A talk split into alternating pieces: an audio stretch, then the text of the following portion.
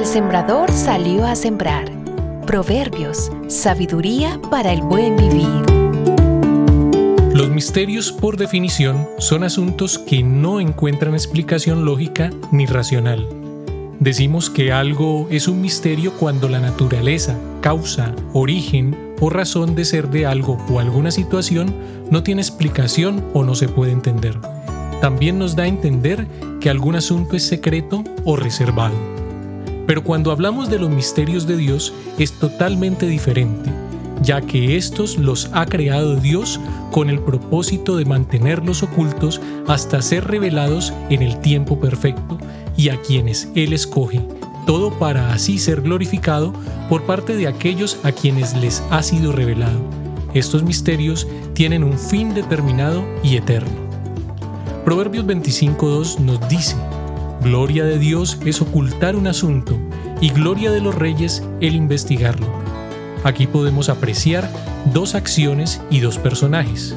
La primera acción es ocultar, es decir, generar el misterio y es realizada por el primer protagonista que es Dios, donde nos describe esta acción como la esencia de su gloria.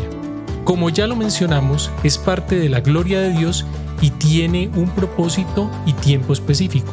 Respecto a esto, el Señor Jesús dijo en Lucas capítulo 8 versículos 16 y 17, Nadie enciende una lámpara para después cubrirla con una vasija o ponerla debajo de la cama, sino para ponerla en una repisa, a fin de que los que entren tengan luz. No hay nada escondido que no llegue a descubrirse, ni nada oculto que no llegue a conocerse públicamente.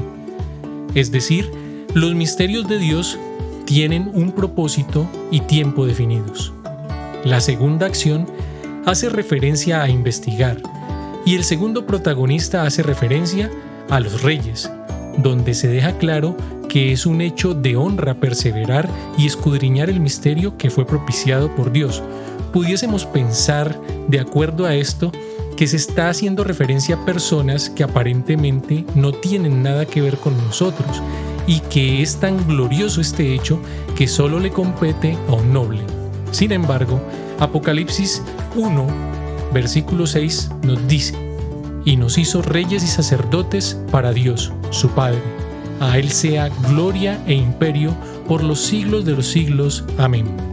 Esto nos dice respecto a quienes hemos creído en Él y que a través de Jesús accedemos a este título nobiliario, no terrenal sino celestial, no físico sino espiritual, no naturalmente sino sobrenaturalmente.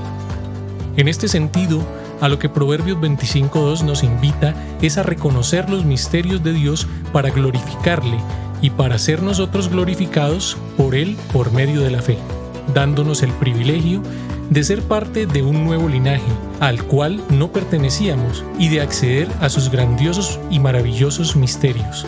Acerca de esto, el apóstol Pablo en la carta a los Efesios capítulo 3 versículos 8 al 10 nos dice, Aunque soy el más insignificante de todos los santos, recibí esta gracia de predicar a las naciones las incalculables riquezas de Cristo y de hacer entender a todos la realización del plan de Dios, el misterio que desde los tiempos eternos se mantuvo oculto en Dios, creador de todas las cosas. El fin de todo esto es que la sabiduría de Dios, en toda su diversidad, se dé a conocer ahora. Sintámonos pues muy privilegiados de haber sido partícipes de la sabiduría y los misterios de Dios por medio de la fe a través de la cual aceptamos a Jesucristo, su único Hijo, como nuestro Señor y Salvador, que nos dice el apóstol Pablo es el misterio más grande revelado por Dios a quienes Él ha llamado conforme a su voluntad. Y si tú que hoy escuchas este mensaje aún no conoces a Dios y no tienes tu fe puesta en Cristo, te invito para que escudriñes su palabra, la Biblia, y puedas conocerlo y Él te revele su misterio más grande, Cristo y seas parte de su linaje real. Recuerda, gloria de Dios es ocultar un asunto y gloria de los reyes el investigarlo, para que así obtengas la sabiduría de Dios en toda su diversidad en este momento para el buen vivir. Dichoso es el que oye y retiene la semilla